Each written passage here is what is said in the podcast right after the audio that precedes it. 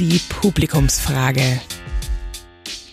Hallo und herzlich willkommen zu einer neuen Folge Musalek und Tietze. Wir sind in der Rubrik der Publikumsfrage, deswegen starte ich gleich mal rein. Ich habe den Herrn Professor Musalek an meiner Seite und werde dann die Frage direkt weitergeben.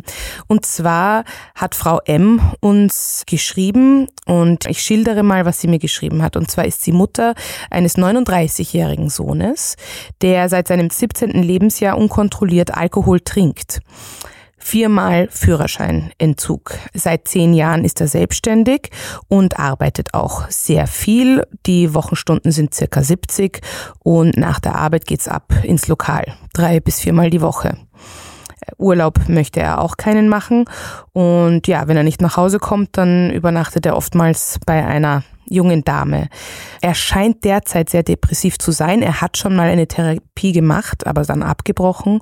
Und ja, Frau M ist sehr belastet dadurch und weiß jetzt auch nicht, wie sie ihn ansprechen kann auf dieses Problem. Und er sagt zwar, er würde sich helfen lassen, aber dann kommt er nicht über diese Schwelle drüber hinweg. Also es scheint, es gibt ein bisschen da schon äh, den Wunsch, aber er kommt nicht ganz dahin. Nun sagt sie, vielleicht bekomme ich von Ihnen Tipps und äh, mit großer Dankbarkeit ähm, schickt sie uns herzliche Grüße. Herr Professor, vielleicht wollen Sie gleich einmal zu Beginn dazu etwas sagen. Die Situation ist eine äh, in der Tat äh, besonders schwierige, denn natürlich möchte man als Mutter das Beste für den Sohn. Das ist äh, nur zu allzu verständlich. Auf der anderen Seite ist dieser Sohn halt nicht mehr acht Jahre alt oder zehn Jahre alt, sondern deutlich über 30 Jahre alt. Und damit sind natürlich viele Möglichkeiten nicht mehr gegeben. Andererseits öffnen sich auch andere Möglichkeiten. Welche Möglichkeit ist nicht gegeben? Die, dass die Mutter etwas sagt und der Sohn wird es gefälligst durchführen. Das wird einfach ja. nicht passieren. Mhm. Das hat ja auch diese äh, Frau ganz leidvoll jetzt erleben müssen. Auf der anderen Seite hat man schon als naher Angehöriger die Aufgabe, äh, um nicht zu sagen auch die Pflicht, dem Menschen eine gute Chance zu geben, dass er aus dieser fatalen Situation aussteigt.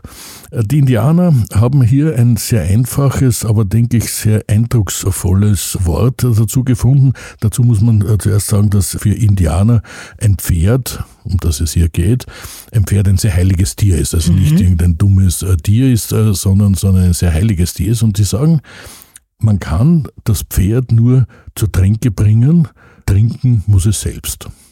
Jetzt ist das natürlich bei Alkoholkranken ein bisschen äh, zweideutig, äh, dieser Spruch, aber wenn wir das jetzt weglassen, dann, dann zeigt es, was wir für einen Menschen tun können. Wir können ihm eine Chance geben, eine sehr gute Chance geben, äh, dass er für sich das Richtige macht. Aber er selbst muss diese Chance ergreifen.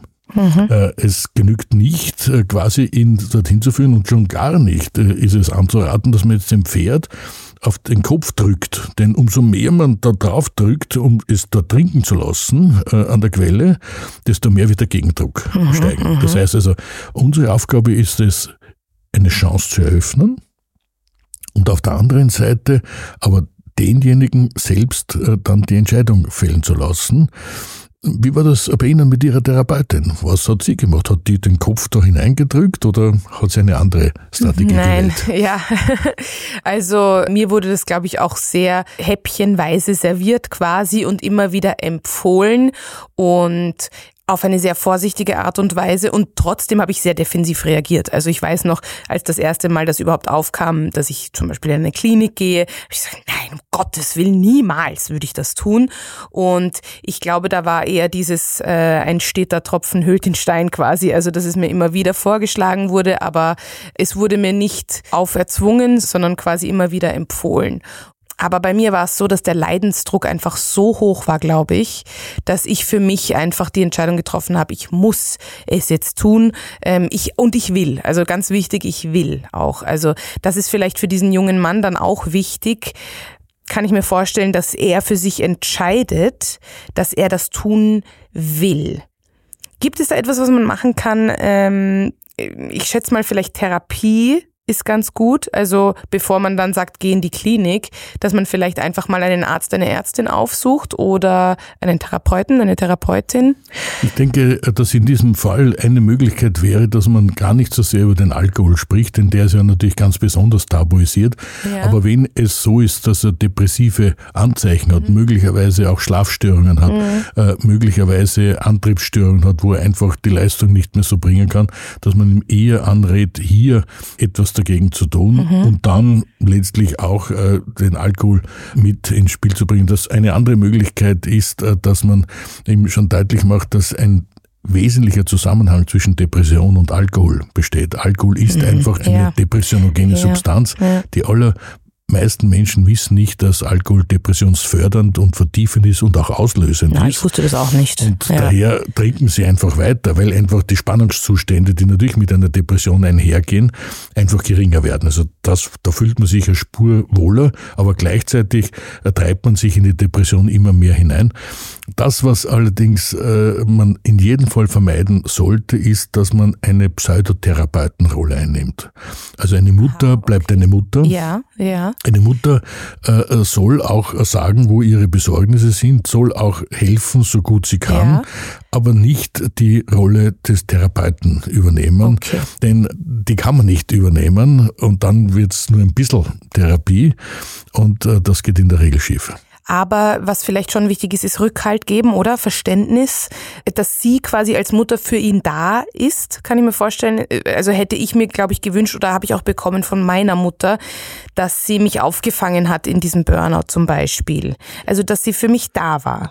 Also dieses Dasein ist etwas sehr Wesentliches, aber noch viel wesentlicher, was ja bei Ihnen am Beginn nicht der Fall gewesen ist, ist Verständnis aufzubringen. Ja. Also ich verstehe dich, ich kann mich in das einleben, aber trotzdem braucht es jetzt jemanden, der einfach professionell damit umgeht. Und da bin ich überfordert. Das, das kann ich einfach nicht. Mhm.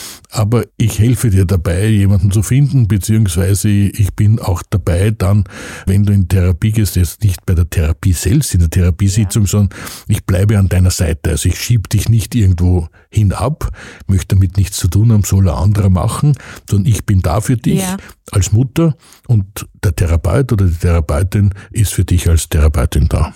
Ich glaube, äh, das ist auch wieder dieses Selbstwertthema, also dass man jemanden hat, der dann sagt, du bist wertvoll und ich bin für dich da. Und weil oftmals, glaube ich, äh, geht das einfach immer Hand in Hand, dass wenn man eben depressiv ist oder dann so viel, besonders viel trinkt, dass man ja ganz oft eben entweder sich schuldig fühlt oder das sehr schambesetzt ist oder man das Gefühl hat, dass man versagt hat. Das war ja bei mir auch sehr stark. Und da, glaube ich, ist ein sehr gutes darf man sagen, Gegengift, aber äh, Heilmittel auch, ähm, dass man sagt eben, ich schätze dich und du bist wichtig.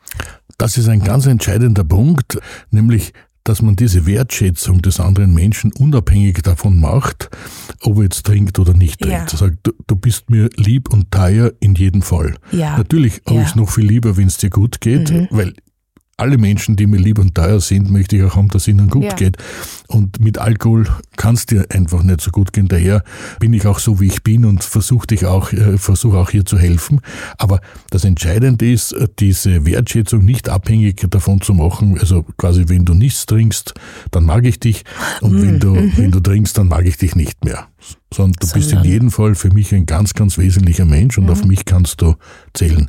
Mhm. Äh, das ist gerade für Menschen, die ein sehr niedriges Selbstwertgefühl haben und nahezu alle Menschen, die ein Alkoholproblem haben, haben ein niedriges Selbstwertgefühl auch wenn das nach außen manchmal gar nicht so wirkt. Ich bin überzeugt davon, auch in ihrer Umgebung haben viele gedacht, put, also mit die da sicher auftritt und so, nicht? Also ja, nach, ja, nach zwei, drei Gläsern ist man ja. Na, nach zwei, drei Gläsern war ich quasi der Mittelpunkt jeder Party. genau. Also das ist eigentlich das Gegenteil. Genau. Ähm, man, ich habe mich sehr nach außen sehr, sehr laut mhm. präsentiert und hatte einen unglaublich geringen Selbstwert, an genau. dem ich derzeit immer noch arbeite. Das ist eine ja, aber es ist schon nie enden wollende Arbeit. Man, man ist schon ganz woanders. Als ja, man, war, man ist oder? schon ganz woanders. Aber ja, dazu wollte ich nur noch ganz kurz sagen, weil Sie meinten eben, Alkohol äh, ist ja eigentlich depressivogen. Das Tückische ist ja, dass man glaubt, äh, weil es macht einen ja lustiger und glücklicher eigentlich. Also wenn ich trinke zwei, drei Gläser, dann bin ich ja glücklicher. Und das ist eigentlich, oder bilde mir das ein, dass ich eigentlich, ja, dass man es ist, mir man besser ist nicht glücklicher. geht. Man, man ist nicht glücklicher, sondern das, was, was weggeht, ist, ist die Spannung. Das, was weggeht, äh, sind auch die Ängste. Mhm. Und man ist natürlich enthemmter und traut sich Dinge zu, die man üblicherweise nicht tut und, und kommt in eine sehr oberflächliche, ja, in ein oberflächliches, unter Anführungszeichen, Glücklichsein, das aber kein wirklich tiefgreifendes Glücklichsein Ah, ist. Und man merkt sie am deutlichsten, wenn man in einer Gesellschaft ist, wo man selbst nicht trinkt und alle schon relativ viel getrunken haben, dann merkt man ja, wie, wie seicht Ja. diese Lustigkeit üblicherweise ist und, und wie wenig lustig eigentlich die Menschen dabei wirklich sind. Ja. Also lustig sein ist ja ansteckend und diese Form des Lustigseins ist in der Regel gar nicht ansteckend, manchmal sogar ein bisschen Ja, abstoßend. nur wenn man, da muss man dann mittrinken. Also ich finde es auch ganz spannend, weil früher dachte ich, ich will da überall unbedingt dabei sein. Das denke ich mir jetzt nicht mehr, weil so toll ist das gar nicht. Ja, ja. Gut, also ich hoffe, wir haben ein bisschen jetzt diese Frage auch beantwortet, eine ganz wichtige Frage und vielen Dank auch, dass Sie sich an uns gewandt haben und wir wünschen ganz viel Glück an dieser Stelle und Herr Professor, vielen Dank äh, für Ihre Einsicht. Sehr, sehr gerne. Das Hauptproblem der Alkoholkrankheit, auch des Alkoholproblems, liegt ja nicht nur beim Betroffenen, sondern in seiner Umgebung. Und deshalb ist es eine ganz wesentliche Frage. Und ich denke, wir werden immer wieder auf dieses Problem zurückkommen. Vielen Ja. Dank für dieses Gespräch. Danke.